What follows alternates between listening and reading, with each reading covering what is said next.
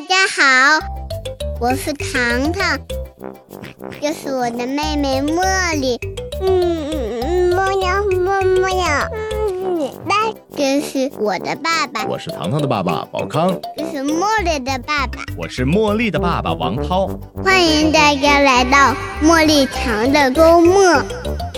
茉莉，你爱这个世界吗？哎，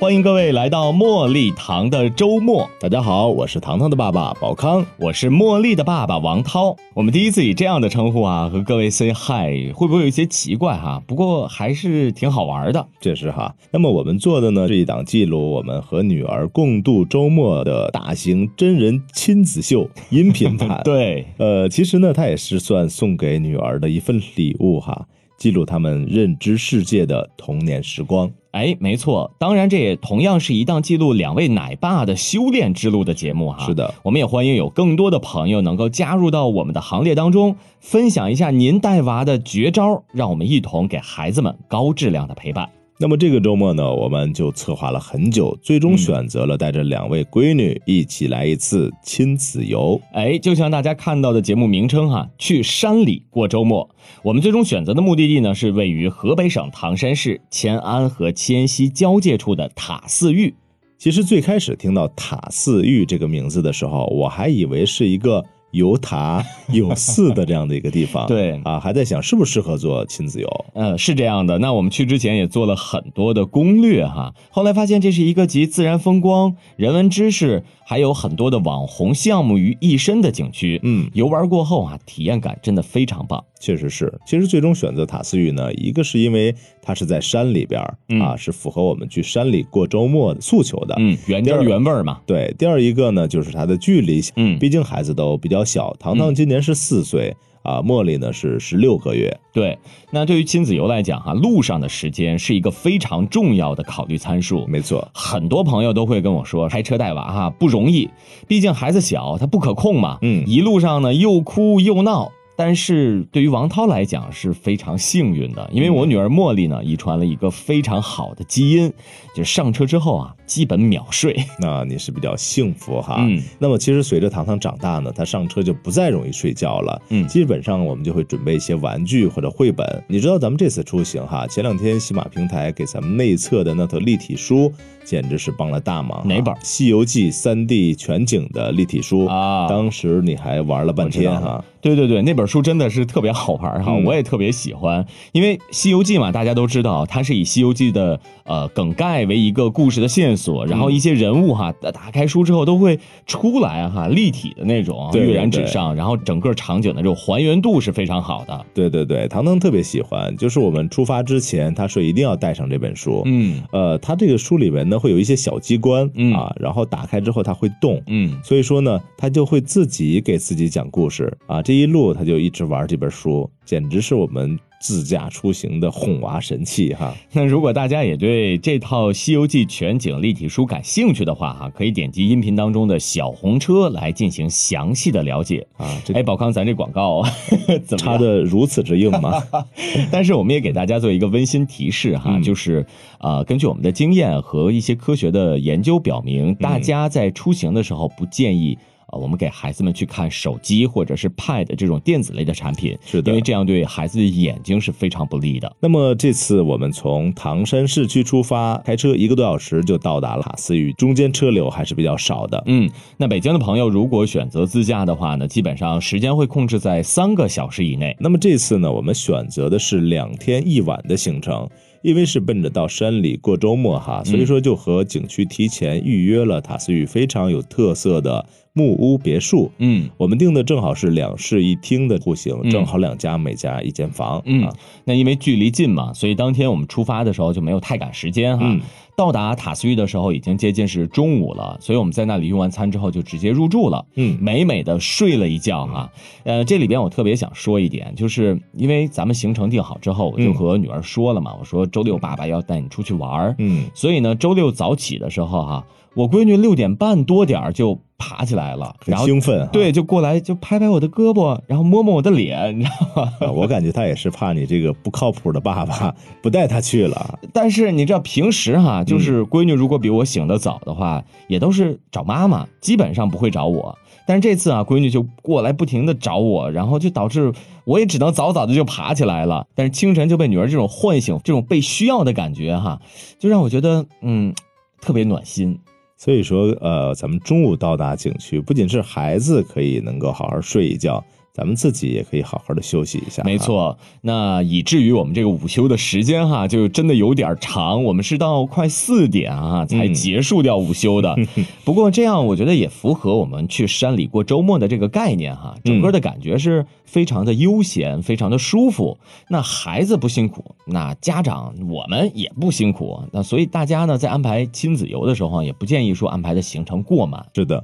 不过塔斯玉景区呢，其实里边非常大哈，嗯很多网红的项目在五点半的时候是会关闭的。嗯，所以我们当天考虑到时间的因素，只是在木屋的附近玩了几个项目。对，那塔斯玉晚上也是挺有特色的，因为它嗯有一个夜场嘛。对，夜场当中有节目表演、灯光秀、情景威亚等等哈、然后看这些表演的时候，我们还能撸串儿喝酒。不过呢，这次是因为带娃，所以就也没有喝起来哈、但是这个烤串儿、烧烤还是吃的很爽的。确实是非常嗨哈。嗯，不过在这个地方哈，有一个项目特别要安利一下，那就是它的情景威亚。除了我们可以欣赏之外呢，还可以亲自的进行高空的飞人体验。这一趴你让我来跟大家介绍哈，因为影视剧当中我们都知道，演员在进行高空拍摄的时候，基本上都是吊威亚，对吧？对，那在塔斯玉呢，我们也可以体验到高空飞人，就是把我们吊到威亚上飞起来。嗯，那宝康老师啊就特别兴奋，他兴致勃勃的就去体验了，然后工作人员呢就给他做防护嘛。对，但是我就发现啊，工作人员这个小眼神儿，总是自觉不自觉的偷瞄我们宝康老师，我就觉得这有问题啊，当时就是因为这个扣不太上、啊，扣儿扣不上哈、对 但是我我觉得不光是这样哈、因为你知道，就是在给你做防护结束之后，我工作人员还是问了你一个问题哈、就是体重多少，你当时怎么回答的？ 我实话实说呗，一百多斤，是一百多斤吗？那是不到两百吧？这个我说一百八十斤，对呀、然后我们工作人员你知道吗？就直接开始解开这防护了。 就我们宝康老师当时就懵了，说这啥情况啊？这是伤害了我哈。这个项目我感觉对我太不友好了啊，因为它要求就是我们体验者的体重是不能超过一百七十斤的，嗯所以说我现场我就立了一个小目标，嗯，为了去重刷威亚这个项目，我一定要减肥到一百七十斤以下，祝你成功，好不好？没毛病。但是你知道当时啊，宝康老师就悻悻的离开了， 就然后我们两位宝妈哈、就去体验了，然后他们在空中呢还是很好玩的，能体验到飞翔的感觉，然后还频频的这种摆出造型哈、确实是啊，让我怎一个羡慕了得哈！是呢，可以说这两位宝妈都玩的特别好啊。嗯你知道这次回来之后哈、我媳妇儿对我的态度哈、简直是好的不行。我媳妇儿也说这趟玩的特别好。其实结伴出游哈，孩子们也有伴儿，家长们也有伴儿，这样的话周末过得才会更有意思。嗯。那我们第二天呢，就进入山里边哈，来进行深度的游玩了。嗯大概是在第二天中午两点左右吧，我们才结束掉的这个行程哈，嗯返程了。那这样就是我们在塔斯玉两天一晚的一个总体行程了。没错，那在那么多的项目当中哈，我不知道糖糖最喜欢的项目是哪个啊？哎，其实我都没有想到哈，嗯糖糖最喜欢的居然是玻璃吊桥这个项目。啊，其实他平时生活当中一直是一个比较慢热型的，就是有点胆儿小嗯的孩子。不过他喜欢这个项目哈，确实是突破了我的想象。对这个玻璃吊桥哈、还真是挺棒的。嗯，呃，这也是我们了解到唐山境内哈、唯一一家玻璃吊桥。，对，呃，那玻璃栈道我们大家都知道是依山而建的嘛，但是你知道吊桥哈、大家可以脑补一下这个画面：两座百米以上的山峰，然后中间呢是用吊桥来连接的。呃，吊桥上面是用钢丝绳进行牵引哈、两边呢是用钢丝绳进行保护，嗯然后下边呢是透明的有机玻璃铺设的。嗯，所以也就是说，当你在吊桥中间的时候，你真的就仿佛在高空中一样啊，特别刺激，你知道吗？我感觉王涛的语言描绘能力确实可以。不过各位听众啊，在这里必须要吐槽一下，当时我们团队就有一个人看到玻璃吊桥的时候，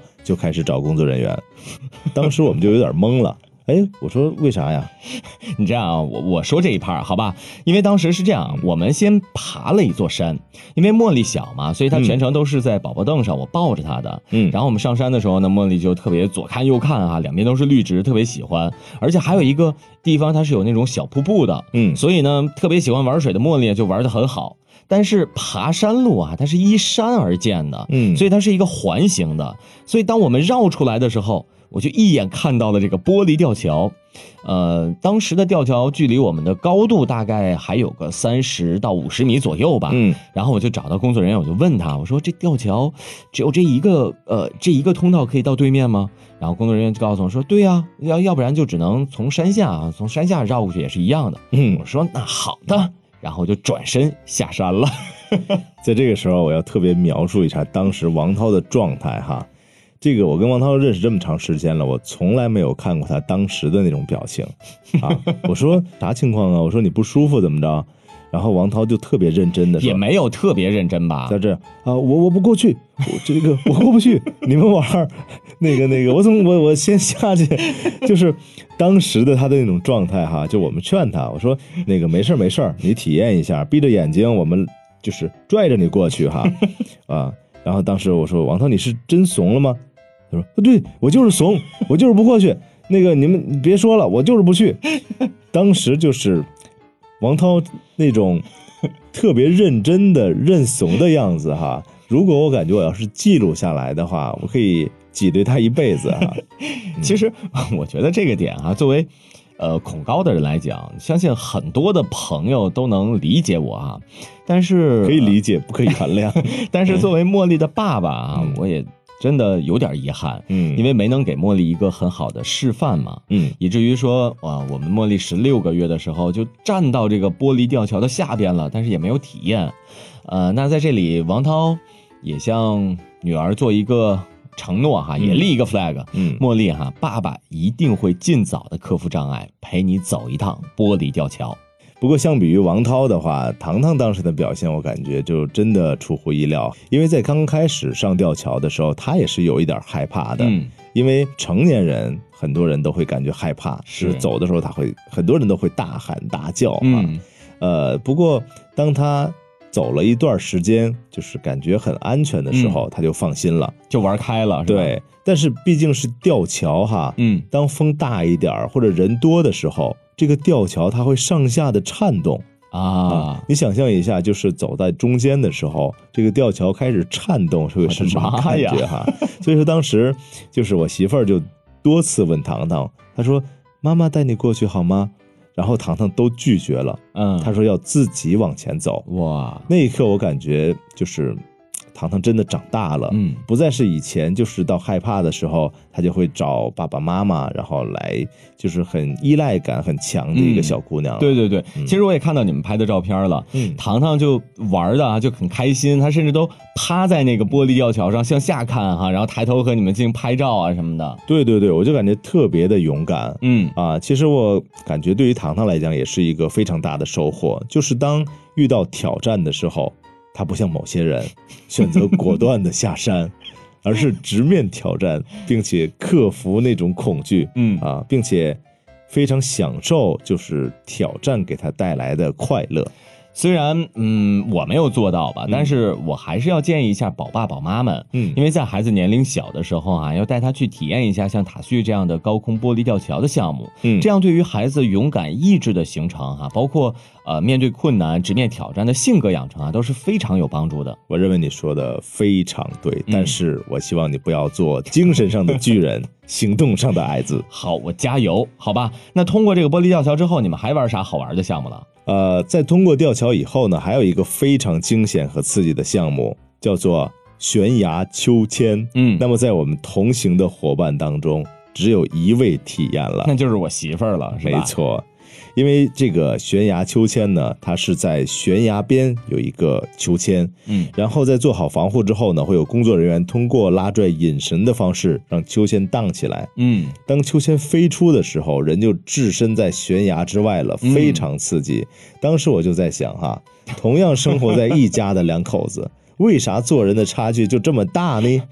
好，这我下山的这个梗啊，咱就过不去了，是吧？不过说这个项目啊，孩子是不能体验的，但是成人呢就会玩的很爽。对然后体验完这个项目你就下山了，是吧？没错，那么下山的话呢，是有两种方式，一种方式呢是从台阶下山，嗯大概要二十分钟左右的时间。嗯，那么另外一种呢，只需要两分钟，难道是那个啊？啪！没有爬，只有 啊。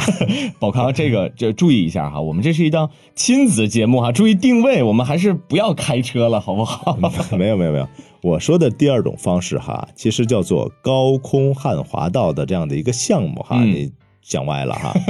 那么这个项目呢，其实是有一个滑道、嗯啊，用大理石来铺设的，就像一个滑梯的宽度一样。嗯然后呢，我们需要穿好防护的手套、护膝，然后还要垫一个屁垫儿、嗯啊，然后从山上就可以滑下去。 哎，我和茉莉不是在山下吗？嗯我们在这个滑道的出口哈，就只等到了两位妈妈。那我猜哈，宝康是因为体型的原因哈，是怕呃下去的途中哈会卡在中间，所以是不是又被工作人员就制止了，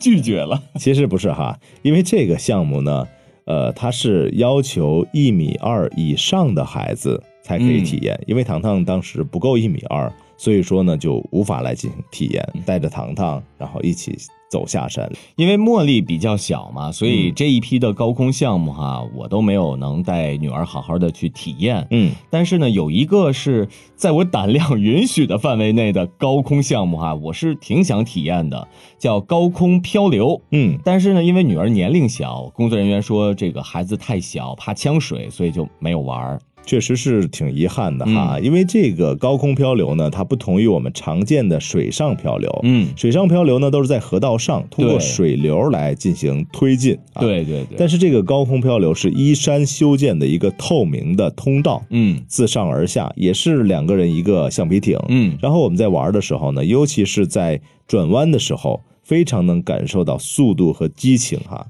呃，所以这就是我们塔斯玉的一些高空的项目了。嗯除了这些，其实还有很多哈，我们就不再一一列举了。嗯是的是的除了这些高空项目之外呢，有很多适合呃像我闺女茉莉这么大的孩子玩的项目。嗯因为在进山的这个路上哈，我们我们就先后的路过了这个百草园，是吧？叫还有一个叫百鸟园。对，呃，这两个地方呢，它是比较适合拍照的，我对感觉。就是百草园中呢，它会有形形色色的、五彩缤纷的花。嗯，不单茉莉喜欢，糖糖也特别的喜欢。，对，因为孩子们可能本来就喜欢这种颜色比较鲜艳的哈，嗯然后在那里呢，我觉得糖糖也的确是有一个当姐姐的风范哈，嗯她会啊、拉着妹妹的手，带着妹妹哈去直接去到那个百鸟园里，然后带着她去看孔雀啊等等的这些鸟类哈，对对对，而且再过一段时间的话，会更有意思嗯啊。到金秋时节的时候，大家再去塔斯玉，还能吃到非常好吃的水果，嗯因为在里边呢还有一个叫做百果园的地方，嗯它种植着非常多的果树。我们去的时候呢，果子还没有成熟，嗯，但是再过一段时间就可以了。